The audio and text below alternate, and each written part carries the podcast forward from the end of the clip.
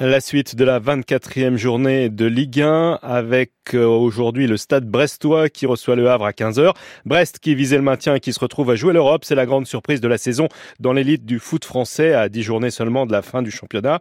Le stade brestois et même le dauphin du PSG peut rêver de Ligue des champions. Xavier Montferrand.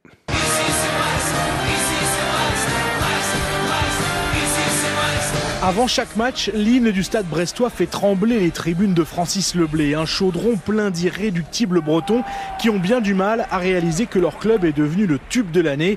Personne ne s'attendait à vivre une telle saison. Ah non, non quand même pas. C'est formidable, il faut tenir. Maintenant, le plus dur, c'est à venir, mais on verra bien. Moi, ça fait 44 ans que je viens là, j'ai jamais vu ça, donc ça fait plaisir, c'est magnifique. La fierté, ouais. Vous croyez à la Coupe d'Europe? Non, non. Enfin, euh, si, quelque part, euh, au coin de la tête, c'est le budget d'un Mbappé, le stade Brestois.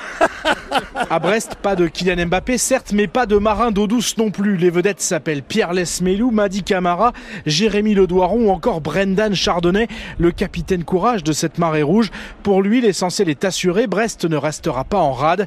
De là à prendre le large, c'est une autre histoire. Ça y est, on a passé les 38 points. Brest est maintenu. Vous voulez parler de quoi d'autre? On a déjà pérennisé le, le club en Ligue 1. Ça, c'est une fierté. On verra où le vent nous mène. Non, c'est pas une blague. C'est pas une blague du tout. Vous pouvez demander aux, aux adversaires si c'est facile de jouer contre, contre nous. On sait d'où on vient. La saison dernière, la lutte avait été terrible pour le maintien. Les Brestois n'avaient assuré leur survie qu'à deux journées de la fin, revigorés par leur nouvel entraîneur, Eric Roy, arrivé en cours de saison. Un an plus tard, Brest a changé de dimension et le Niçois est tombé sous le charme de son nouveau port d'attache. Il y a tellement d'émotions, de satisfaction, il y a tellement de, fierté, il y a tellement de tout ça que forcément on est, touché. Hein. Parce que l'on vit actuellement, on est touché par. Moi je suis touché depuis que je suis là ici, d'avoir vraiment trouvé un club où je prends beaucoup de plaisir, où je suis complètement épanoui. C'est aussi pour ça qu'on fait ce métier et aujourd'hui on est quand même bien servi. Et les Brestois le savent mieux que personne. Il ne faudra pas avoir le mal de mer dans les semaines qui viennent car l'horizon n'est pas dégagé. Lens, Lille, Lyon, Monaco ou Rennes. Au bout, il y a l'Europe, la terre promise sur laquelle le stade brestois n'a jamais posé le pied depuis la création du club il y a 74 ans. Xavier Montferrand, Brest Le Havre, c'est à 15h. Hier soir, l'OM s'est replacé dans la course à l'Europe. Les Marseillais sont provisoirement sixième du classement après leur victoire 5 buts 1 sur la pelouse de la Lanterne Rouge. Clermont, de son côté, Lille est au pied du podium après sa victoire 1-0 à Reims. Le cyclisme avec le début de Paris-Nice, la course au soleil qui lance traditionnellement les grandes courses à étapes. Après un duel l'an dernier entre Pogacar et Vingegaard, place cette année à la bataille entre le Slovène Primoz Roglic qui vient de changer d'équipe, leader désormais de la Bora, petit nouveau en France, le Belge Remco Evenpool avec en ligne de mire le Tour de France, Fanny Le Chevestrier.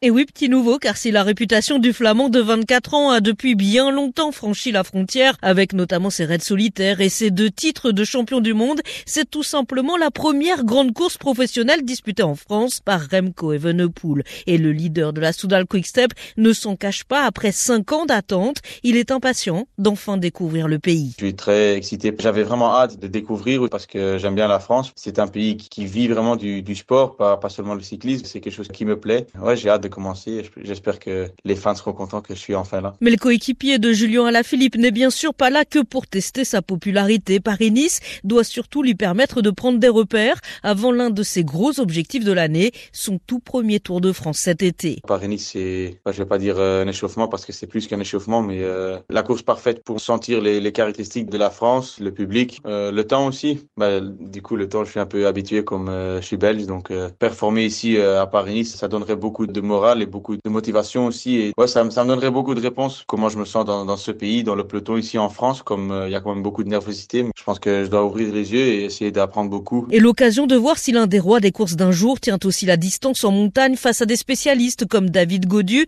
et Gann Bernal de retour, mais aussi et surtout Primoz Roglic et Venepoul Roglic. Jean-François Bernard, le consultant cyclisme de France Info, attend la confrontation avec impatience. Oui, ça va être intéressant de voir ce qu'il vaut déjà sur une semaine sur ce genre de course comme Paris, voir euh, qui vaut vraiment face à un coureur qui a beaucoup d'expérience comme Roglic et qui va faire aussi sa rentrée. Près, on connaît ses raids en solitaire qu'il est capable de faire euh, sur 50 km. Donc euh, ça va être assez intéressant parce qu'on sait que ça va être un coureur offensif sur Paris. Tout le monde a envie de le voir bah, se frotter en fait au meilleur. Hein. Et le petit cannibale, son surnom pour mieux souligner son côté à ne faire qu'une bouchée de ses adversaires comme son prédécesseur, le grand Eddy Merckx, ne se fixe aucune limite et rêve même pourquoi pas de gagner dès sa première course à en France. Fanny Le Chevestrier, Paris-Nice avec son petit cannibale. Le coup d'envoi c'est à 13h15 au Muro dans les Yvelines avec au programme du jour une boucle de 158 km.